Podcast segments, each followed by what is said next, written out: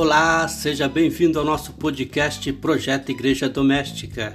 É sempre uma alegria estar com você e quero convidar você para, junto comigo, fazer a nossa Lexo Divina, a leitura orante da Palavra de Deus, e assim estar em comunhão com nossa igreja, com Jesus Cristo, nesta primeira sexta-feira do mês de setembro.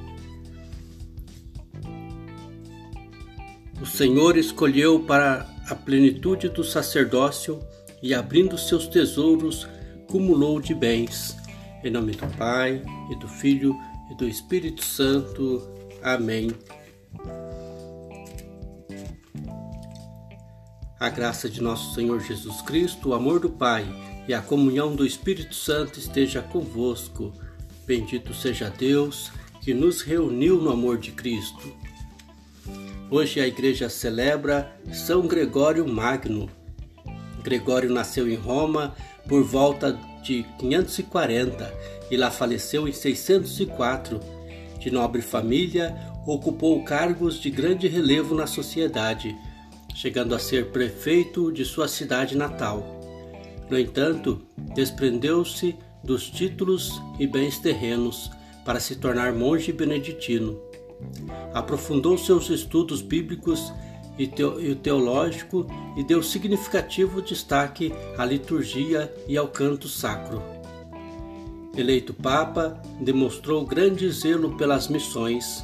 A seu exemplo, valorizemos o trabalho missionário e sejamos zelosos com as celebrações litúrgicas.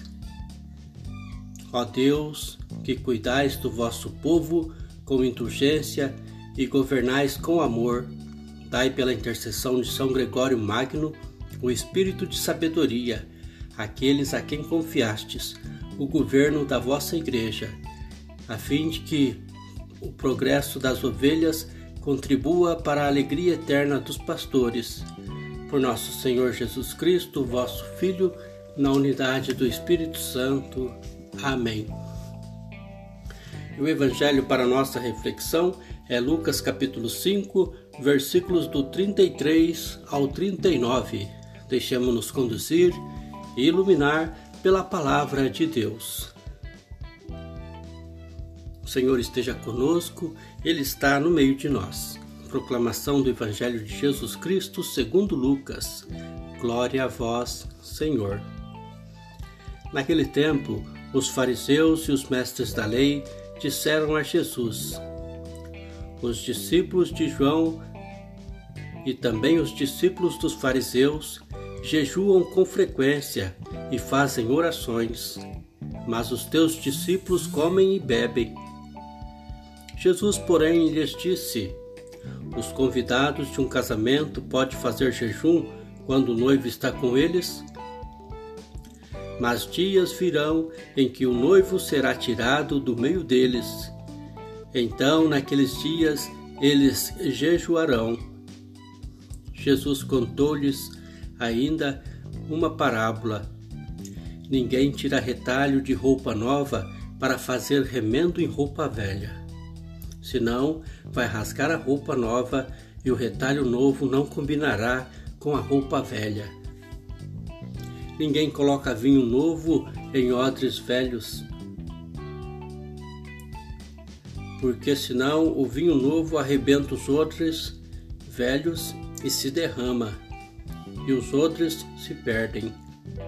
Vinho novo deve ser colocado em outros novos. E ninguém, depois de beber o vinho velho, deseja vinho novo, porque diz: o velho é melhor. Palavra da salvação, glória a vós, Senhor. Irmãos e irmãs, o jejum dos discípulos de São João Batista era exemplo de uma visão antiga do cumprimento apenas externo da lei do Senhor.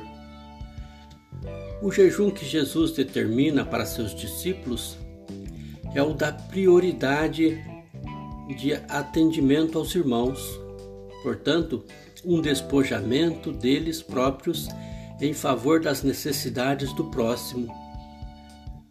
Desse modo, mais do que privar-se dos alimentos para louvar a Deus, deve-se praticar o jejum do coração, que é um sacrifício agradável ao Senhor e no qual a necessidade das pessoas está acima da lei.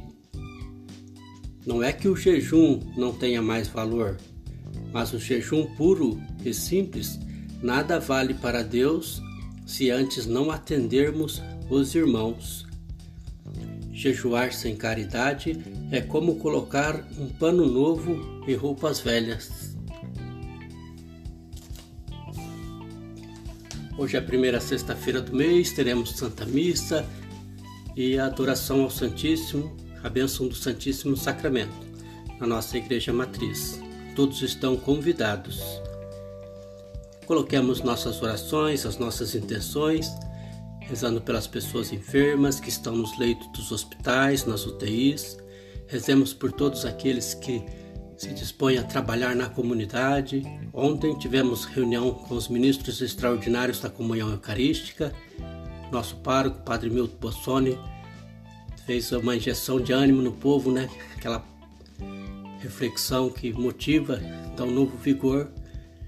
E estamos nós retomando as nossas atividades aos pouquinhos, porque a pandemia não acabou ainda, então temos que ter todo o cuidado.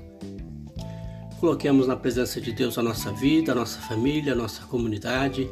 Rezemos pelo nosso Papa Francisco, nosso Bispo, Dom Frei Severino Klazen, nosso pároco Padre Milton Possoni, Padre Marcos, Padre Anderson, nosso Diácono Valentim e todo o povo de Deus.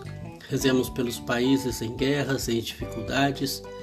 Rezemos por todo o povo de Deus.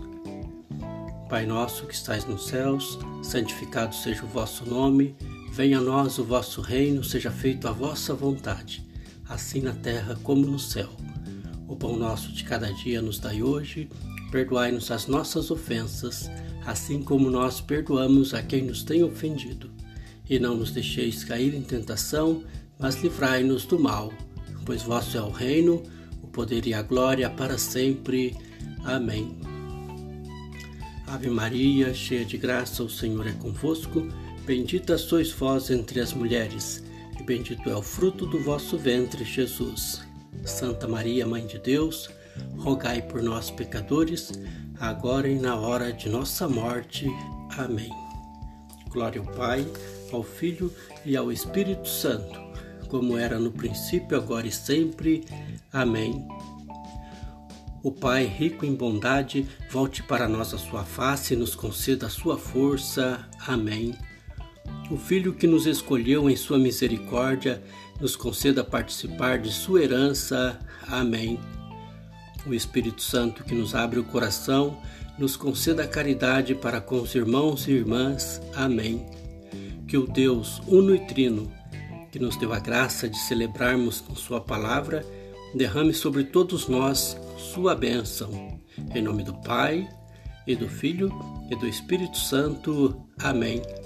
Caminhemos com alegria e esperança renovada. O Senhor está conosco. Estejamos em paz e que Ele sempre nos acompanhe, graças a Deus. Paz e bem.